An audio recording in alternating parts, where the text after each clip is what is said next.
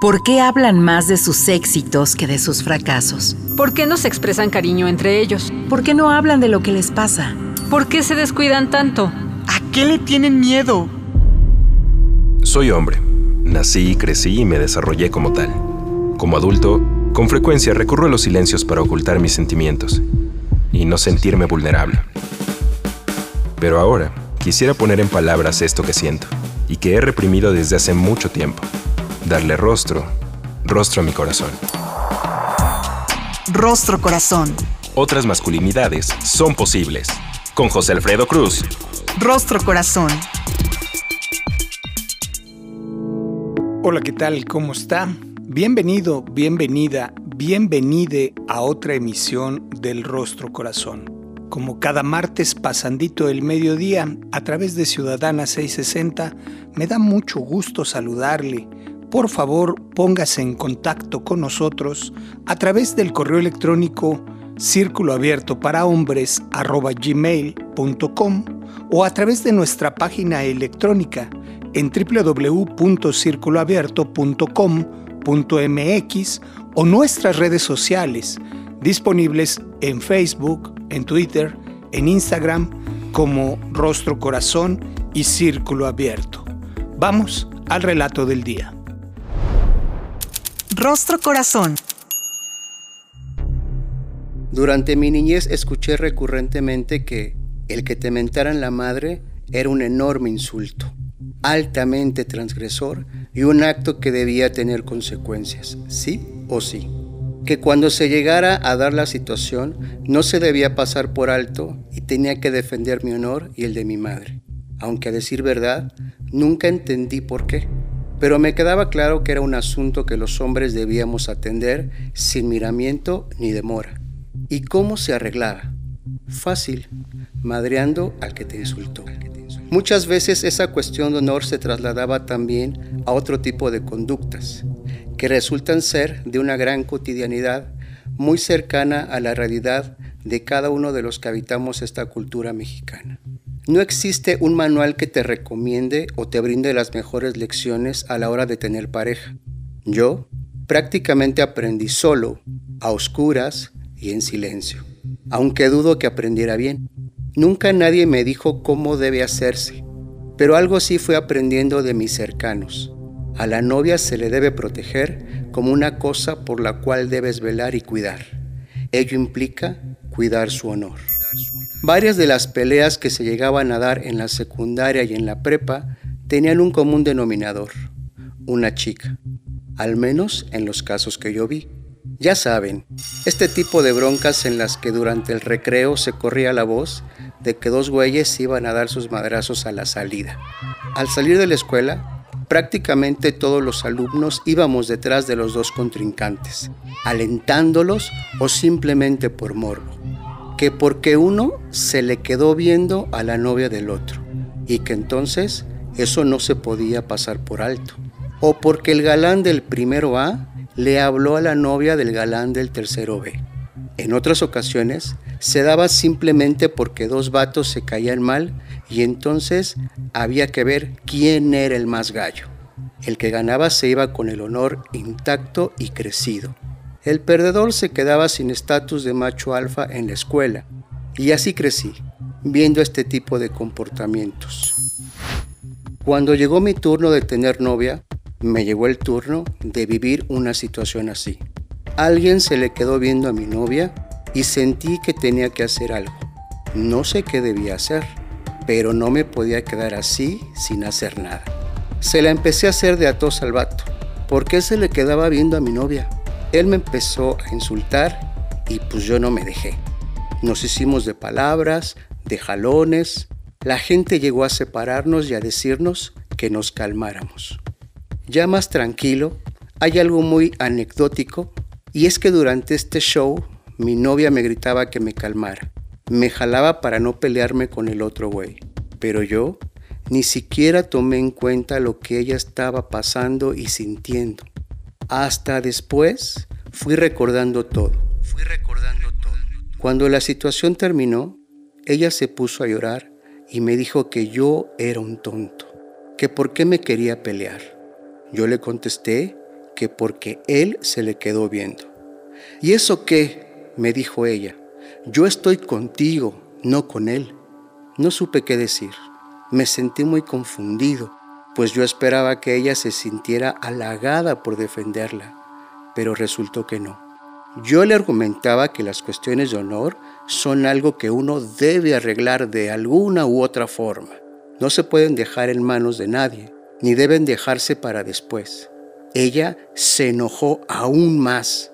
¿De qué honor me estás hablando? Él no me hizo nada. Ya no supe qué contestarle. I'm out. Oh, wow. Wow.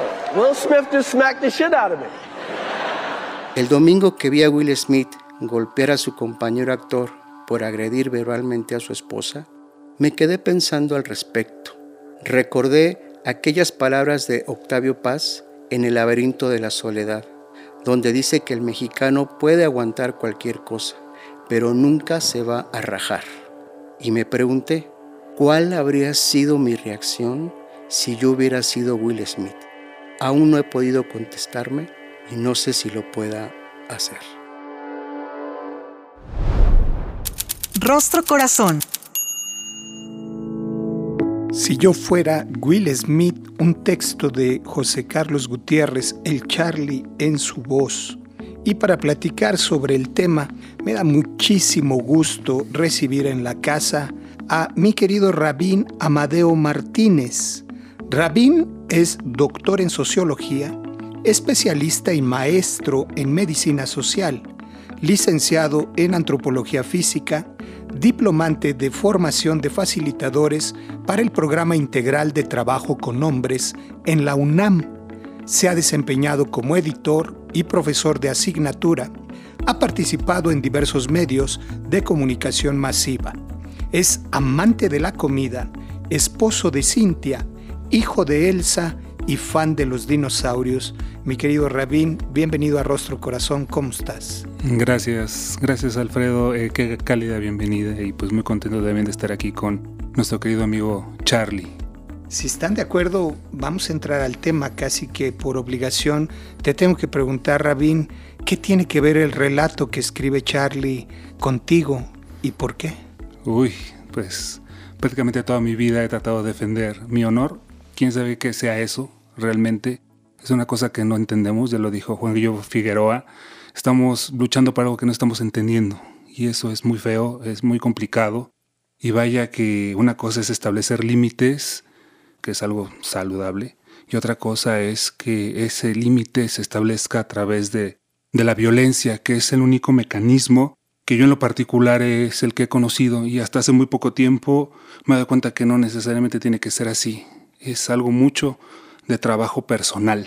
Y bueno, entre las deshonras o las afrentas, pues requeremos mucho trabajo también de autoconocimiento y bueno, por fortuna en menos de un año he estado trabajándome para tratar de, de entenderme, ¿no? Qué interesante, ya nos dejas muchos elementos para el análisis. Eh, te preguntaría, Charlie, ¿dónde nace este texto tan interesante? Me fui a la prehistoria en mi infancia y entonces recordé que muchos, si no es que la mayoría de las broncas que tenían mis compañeros para darse sus moquetazos, era por una cuestión de honor, una cuestión de te me quedaste viendo feo, me dijiste algo que no me gustó, te le quedaste viendo a mi novia. Y recordando eso, fue llegando a mi mente que yo también, pensando en estas cuestiones de honor, me metí en conflictos. Pero pensaba yo, ¿de cuál honor estoy hablando? ¿En qué sentido? Yo crecí con esta idea de si alguien te mienta la mamá, tienes que ir a, dar la cara. Pero ahora que lo veo en retrospectiva, si alguien me la mienta, ahora que ha pasado, porque ya sabes, pasa por ahí, que te pitan, es algo, pues no me pasa nada en realidad. Pero ¿por qué para los masculinos no significa algo tan importante defender esta cuestión del honor? Eso me motivó mucho para escribir el texto, sobre todo después de ver a Will Smith defendiendo el honor de su esposa. Todo mundo vimos una y otra vez una escena inusitada en la última entrega de los Óscares. Will Smith se levanta para establecer, pareciera, límites, pero ejercer un acto de violencia público, mediático, en uno de los programas que más cobertura pudiera tener a nivel global. Tú lo mencionaste, Rabín, hay una diferencia sustancial entre establecer límites y ejercer violencia.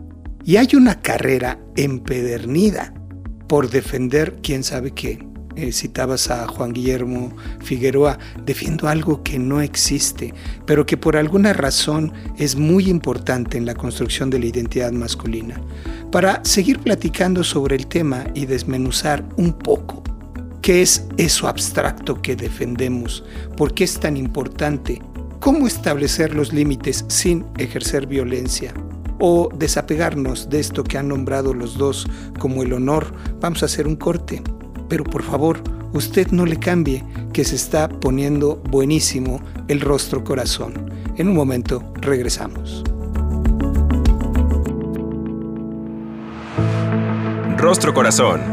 Otras masculinidades son posibles. Regresamos.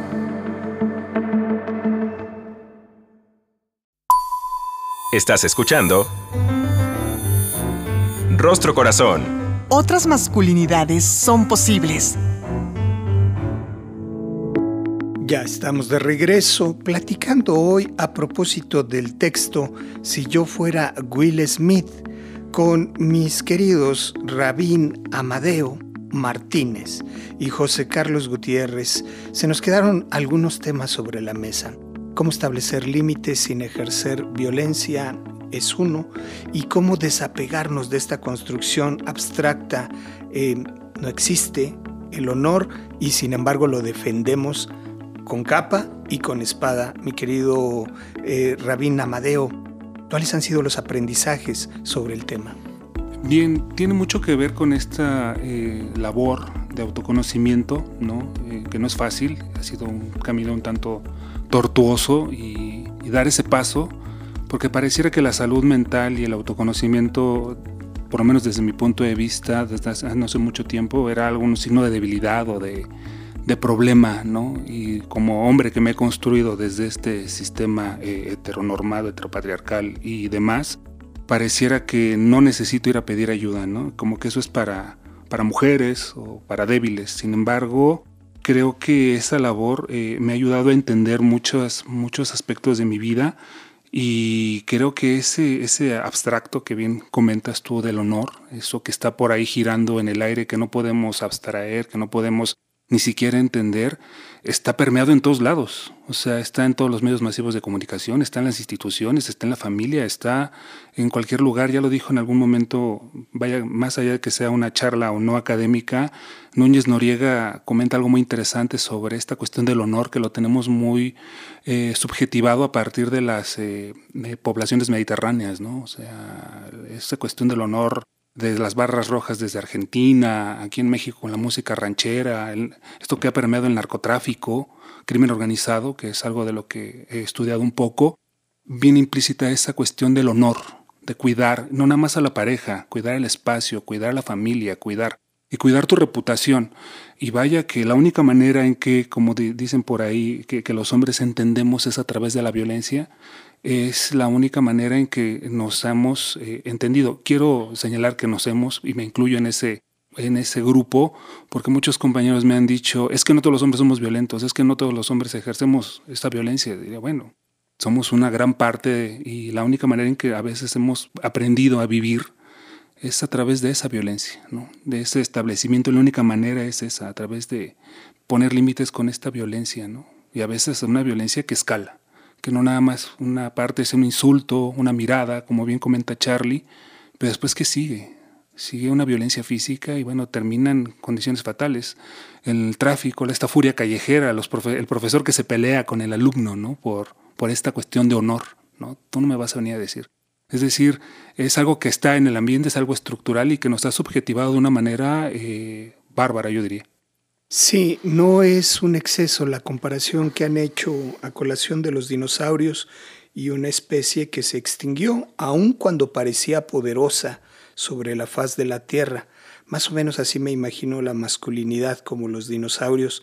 No advertimos que estamos en peligro de extinción porque nos asumimos poderosos.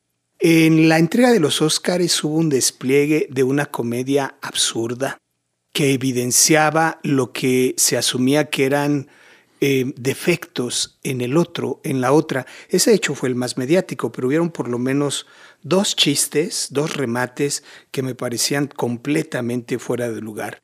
Es otro momento para hacer comedia, aprovecho para poner el tema en la mesa, dado que los dos son cinéfilos, cómo hacer comedia sin la burla y finalmente, a partir de ser más creativos en esta intención y propositivos, es posible de alguna manera asumir el desafío de restablecer el tejido social a través del cine, a través de la comedia, Charlie?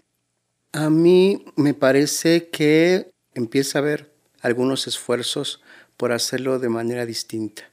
Lo que me parece es que va a llevar mucho tiempo para que eso pase.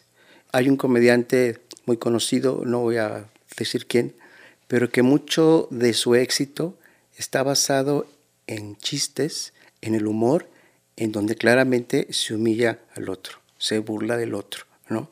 Que está muy instalado en la cultura. Sin embargo, empieza a haber algunos que lo empiezan a hacer de manera distinta. En el cine me parece que todavía está de igual manera muy anclado. Y lo comento también porque hay una película que me gustó mucho, que tiene muy poquito en cartelera, que se llama El hombre del norte, de Northman, que es una extraordinaria película, pero más allá de eso, queda clarísimo toda la construcción social en torno al honor masculino. Es una película brutal, pero claramente está ahí ese factor. Creo que tendría que empezar a caminar por ahí. Es bien interesante los elementos que pones, Charlie. Y sobre este mismo punto, Rabín, yo te preguntaría cuál es nuestra responsabilidad como masculinos que hemos crecido y nos hemos alimentado de esta cultura. ¿De qué manera nos adaptamos y cómo resolvemos esta tensión? Uy, este sistema eh, patriarcal que lleva más de dos mil años, creo que está un poquito difícil desmontarlo en un par de décadas, ¿no? Cuando toda la todo el sistema es así, medios masivos de comunicación, el propio Estado también es profundamente masculino, masculinizado, la iglesia, todas estas instituciones que, como diría Foucault, eh, reproductoras del poder, están perfectamente articuladas para dar ese orden masculino, ¿no? Eh, privilegiar al hombre. Bien comenta Charlie esto sobre el cine como industria cultural y creo que es un gran avance. Lo podemos consumir, claro que sí, pero también consumirlo de manera crítica. O sea, me encanta No Country for Old Men eh, con Javier Bardem, que se me hace un súper papel. Me gusta mucho el western, que con todas las implicaciones que tiene el western con el que crecí, con John Wayne o este Clint Eastwood. Pero hay que verlo desde esta cuestión también del honor, del hombre del norte, del hombre este, vaquero, del hombre que se enfrenta y que doma la naturaleza y que se persigue entonces, sí hay que verlo desde una arista, no desecharlo, pero sí verlo desde una mirada crítica. Y comentas algo también muy interesante sobre eh, hacer humor. Creo que Tenoch Huerta nos dio un muy buen ejemplo hace poco de pues burlarse del pobre es muy fácil, ¿no? Burlarse del oprimido es muy fácil, desde el poder. Creo que esa es una cuestión demasiado básica que ahorita tendremos que empezar a desmontar. Hay muy buenos comediantes, sobre todo de stand-up, que me gusta mucho el stand-up. Y creo que hay muy buenos esfuerzos. El proyecto Poder Prieto, que es el que están haciendo muy, muy interesante. Y creo que la apuesta es eso, ¿no? O sea, más allá de blanquear o masculinizar quien hace la comedia, creo que también estamos en un muy buen momento también para desmontar esos sistemas de opresión que van desde la raza, la clase social o el género, ¿no? Entre otros. Empezar a mirar con otros ojos con ojos críticos, empezar a interpretar desde otro lugar, por lo menos dudar si la comedia que estoy consumiendo, si el cine que estoy viendo, en qué está fundamentado la mirada interseccional de colonial que has nombrado a través del poder prieto es importantísimo. Reivindicar otras identidades. Esto lo dicen ustedes y lo escuché en algunos sectores, sobre todo de compañeros que hacen un trabajo muy similar al que nosotros hacemos, pero el grueso de la población asumió que la reacción de Will Smith era la correcta, que era lo que tenía que hacer. Yo sospecho que Will Smith no estaba defendiendo el honor ni de su familia ni de su compañera, sino probablemente el propio. ¿Por qué? ¿Cuál es tu interpretación, Charlie? ¿Por qué no necesariamente estuvo tan bien la reacción de Will Smith? Yo creo que lo que hacemos mucho es disfrazarnos a través de la ofensa de los demás, ¿no? Yo creo que en el fondo tenemos evidentemente como una construcción social esta cuestión del honor. Con ese tiempo que llevo trabajándome mis masculinidades, ni siquiera te da tiempo. Es decir, no estoy pensando en que agredió el honor de mi familia o de mi esposa. Lo primero que pienso es en mí. Eso me, me, hace sentir agredido. Por lo que dudo que le haya dado tiempo de pensarlo. Lo que estaba limpiando era su honor masculino frente al público. Y algo que no hacemos los masculinos también es que no pensamos en todo lo que nos lleva, porque el haber consumado ese acto de violencia opacó el premio de todos los demás. Los premios de ellas y ellos se olvidaron, porque lo que importó fue el momento de la cachetada a su compañero. Demasiadas vanidades, demasiados egos en juego. Rabín, ayúdanos a distinguir algunas alternativas. ¿Qué alternativas tenía Will Smith ¿Qué alternativas tenemos los hombres como una propuesta activa en el involucramiento, en la solución de nuestros actos? Porque no somos solo instinto, no somos solo reacciones. ¿Cómo hacerlo distinto? Híjole, como te platiqué al principio, es mucha labor de autoconocimiento y aplicar algo que es una herramienta que es el retiro, ¿no? A, tiempo. No digo que lo haga siempre. Eh, últimamente me he sentido confrontado en el trabajo o en el tráfico o en otros espacios sociales donde he percibido maltrato de congéneres, de otros seres humanos. Y en vez de contestar la agresión con más agresión, con más violencia, apliqué eh, retirarme, respirar y evadir un poco esto. No significa que me lo trague, como dicen, o aguántatelo, ¿no? Sino que hay otros mecanismos también como para poderlos trabajar. Y en este sentido es ese aplicar el retiro a tiempo eh, para no generar más violencia, porque como hemos dicho, creo que eh, la violencia masculina escala, tiene tintes eh, y matices, entonces para no hacer más grande la cosa y para que no te quedes tú también con esa molestia, porque generalmente el enojo es una emoción normal en todos los seres humanos, la cuestión es cómo procesarla y ese es el gran reto. Yo me siento muy feliz y muy privilegiado de tener el espacio de círculo abierto, ir a terapia, etcétera, pero me pongo a pensar con los otros hombres que no lo tienen. Y ese es el gran problema y ese es el gran reto y que eso lo podamos llevar a políticas públicas. Vaya, en este país creo que no se apuesta un centavo por política pública en salud mental y creo que se podría ahorrar mucho, mucho sufrimiento, mucho dolor si existiera una, una propuesta de política pública para la salud mental con enfoque de género para hombres, definitivamente.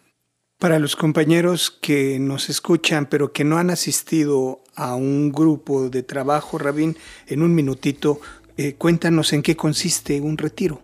Eh, básicamente el retiro es ante cualquier eh, eventualidad y no generar alguna violencia. Lo que hace uno es tomarse un espacio para reflexionar sobre el momento.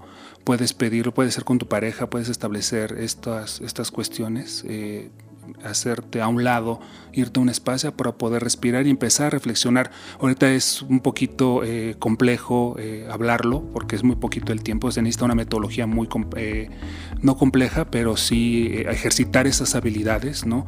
Pero es evitar de cualquier manera generar más violencia, ¿no? Es algo mucho, muy complejo que, insisto, el tiempo es muy limitado como para poderlo hablar tan someramente. En esencia, hacerse cargo de parar nuestras violencias, tomar un espacio para estar en paz consigo mismo y regresar con otras herramientas para relacionarnos en el contexto donde nos relacionamos. ¿Quiere profundizar? Escríbanos. Nos va a dar muchísimo gusto estar en contacto con usted. Muchísimas gracias a usted que ha seguido la transmisión. El texto y la voz son de José Carlos Gutiérrez. En la producción, David Mejía. Del otro lado del cristal, Sergio Vargas. Mi nombre es José Alfredo Cruz. Con toda certeza nos escuchamos la próxima semana. El Instituto Mexicano de la Radio presentó Rostro Corazón. Otras masculinidades son posibles. Con José Alfredo Cruz. Rostro Corazón.